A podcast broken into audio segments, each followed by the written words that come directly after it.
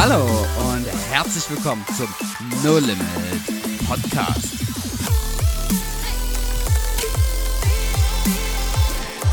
Wo Glauben praktisch dein Dating verändert. und Okay. damit, ihr habt es im Titel gelesen, wie kann ich überhaupt daten? Wollen wir die nächsten drei Folgen dazu nutzen, dass wir mal erzählen, wie wir unsere äh, Liebste Ladies. kennen, unsere Ladies geklärt haben, wie wir uns, äh, wie wir sie kennengelernt haben und vor allem, was für uns dabei wichtig war, was Mhm. ähm, geistlich so ein bisschen dahinter ist. Ähm, wir werden jetzt nicht theologisch eine Auffassung machen und Bibelstellen rausbringen und sagen, das steht in der Bibel dazu, sondern es sind vor allem Sachen dazu, die bei uns im Herzen uns bewegt haben.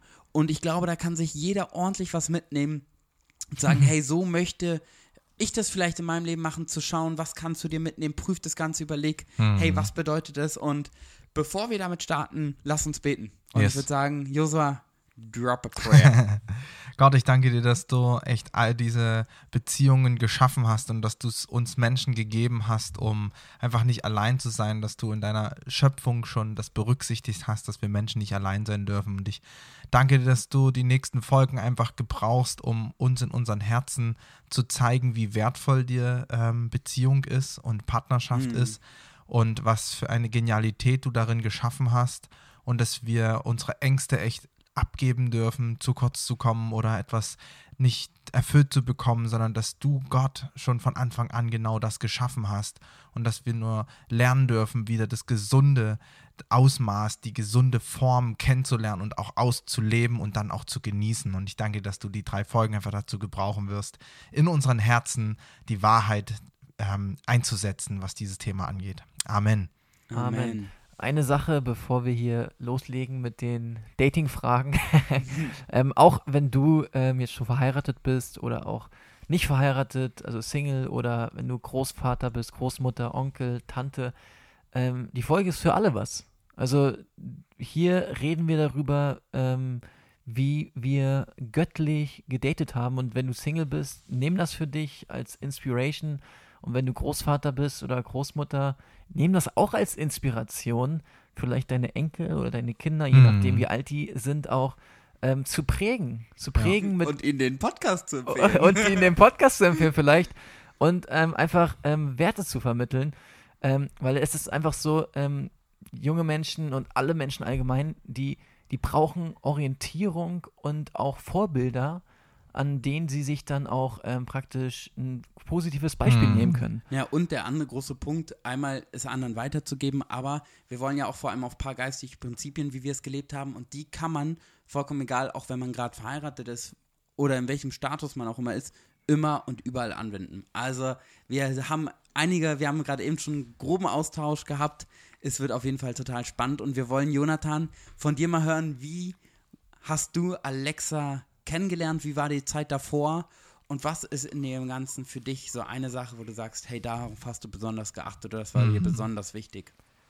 Mit 16 Jahren bin ich zum Glauben gekommen und ähm, also so, so richtig habe ich mich entschieden, 100% alle meine Lebensbereiche Gott zu geben und Gott mit hineinzubeziehen in alle Themen. Und dann kam auch zwangsläufig irgendwann das Thema Partnerschaft und auch die Frage, soll ich mal heiraten, Gott? Ähm, soll ich als ähm, Single ähm, sterben? Äh, Was hast du eigentlich für mich, für mein Leben? Und diese Fragen habe ich mir dann so gestellt ähm, und bin dann 17 gewesen, 18 und war immer wieder so im Gespräch mit Gott. War ich 19, 20 und habe dann immer wieder mit Gott gesprochen und fand dann auch mal so ein paar Mädels ganz cool. Ähm, immer wieder und habe mit Gott dann praktisch so geklärt, ähm, ist jetzt schon der Zeitpunkt ähm, oder ist überhaupt der Zeitpunkt äh, allgemein, ähm, soll ich jetzt in eine Beziehung gehen oder nicht? Und so ging das weiter, 21, dann war ich 22, ich habe immer wieder mit Gott darüber geredet und auch mein Herz ausgeschüttet. Ähm, ganz ehrlich von meinen Gefühlen erzählt, wenn ich jemanden dann wieder gut fand oder nicht und wo ich dachte, ah, das könnte klappen, hatte vielleicht dann da mal jemanden kennengelernt in der Jugend oder beim Jugendgottesdienst. Ähm, und so war das eigentlich die ganze Zeit, ähm, wo ich immer wieder dann mit Gott im Gespräch war, 23, 24. Und ähm, dann war es auch so, dass ich Gott gesagt habe, hey, ich bin bereit auch ähm, ohne einen Partner zu leben. Mhm. Das war auch dann so ein Prozess der Jahre, wo ich sagte, mein Wert, mein Lebenswert wird nicht bestimmt durch, ein, durch eine Partnerin. Und ähm, ich habe praktisch dann Gott gesagt, egal was du mit meinem Leben vorhast, hey, hier bin ich, gebrauche mich.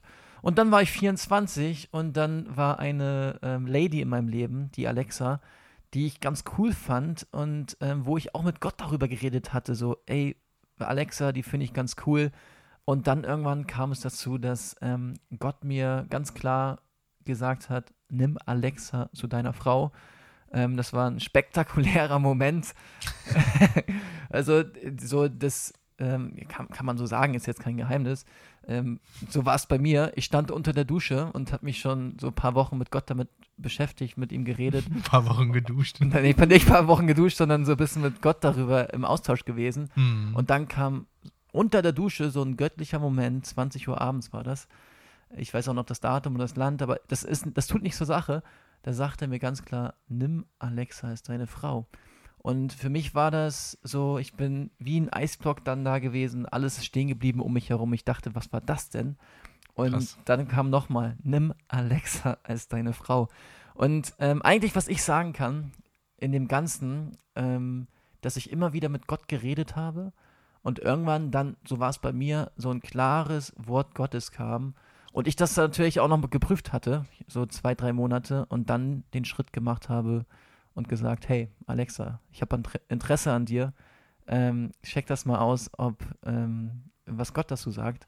Und das war krass. Und dann kamen wir irgendwann zusammen und dann haben, waren wir verlobt. Wie, wie hat Alexa darauf reagiert? Also, als du einfach so, weil du hast ja eine sehr klare Ansage Ja. bekommen, so Gott hat dir das gesagt. Also ich kann mir jetzt vorstellen, wenn du da hingegangen bist, du, pass mal auf, du bist meine Frau, das hat Gott mir gesagt. So, das wäre natürlich ganz schön krass gewesen. Wie hast du es? Nee, nee, also das, ich finde, Manipulation sollte man nicht in solchen Dingen Ja, machen. Also gut, zu ja. sagen, Gott hat mir gesagt, ähm, an diesem Moment, dass du meine Frau bist. Also ähm, da sollten wir Leute nicht kontrollieren und manipulieren, sondern Hm. eher Gott wirken lassen an den Herzen. Also ich habe einfach Das heißt mein, konkret gesagt, nicht sag, also selbst wenn man einen Eindruck hat, sei weise und sag nicht, hey, Gott Ja. hat mir gesagt, du bist mein Partner. Genau, es kann auch nach hinten losgehen und manchmal sind Dinge auch einfach nicht von Gott. Ähm, deswegen prüfen und ich, für mich war es wichtig, ich habe mein Interesse bekundet, ich habe gesagt, an Alexa, ich finde dich mega cool, ich habe Interesse an dir. Ähm, check das mal mit Gott aus, ähm, was er dazu sagt. Und das Krasse war, Alexa war auch schon drei Jahre vorbereitet. Ach krass. Gott hatte zu ihr auch schon gesprochen, Hm. die letzten zwei, drei Jahre davor. Und sie hatte mich auch immer wieder im Fokus und sie hat praktisch gewartet Hm. gewartet, gewartet und das, das ist unsere Story. Also sowohl sie als auch ich, wir haben immer wieder mit Gott geredet über Dinge und ähm, das ist eigentlich den Punkt, den ich bei mir sehen kann. Hm. Du sagst vor allem ehrlich bei vor Gott sein, mit Gott über Dinge reden. Ähm, was he heißt oder wie sah dann, ich sag mal, eure Kennenlernphase so ein bisschen aus? Nimm mal noch so zwei, drei Details mit rein, weil es geht darum, wie date ich. Also du hast gesagt, du hast, warst immer von Anfang an, bevor irgendwas interessant wurde, ehrlich zu Gott, hast ihm alle Gedanken erzählt. Und aus dem Nichts kam dann der Gedanke, ähm, hey, nimm Alexa zu deiner Frau. Wie waren dann die ersten Schritte? Wie sah eure, ich sag mal, Dating-Phase aus?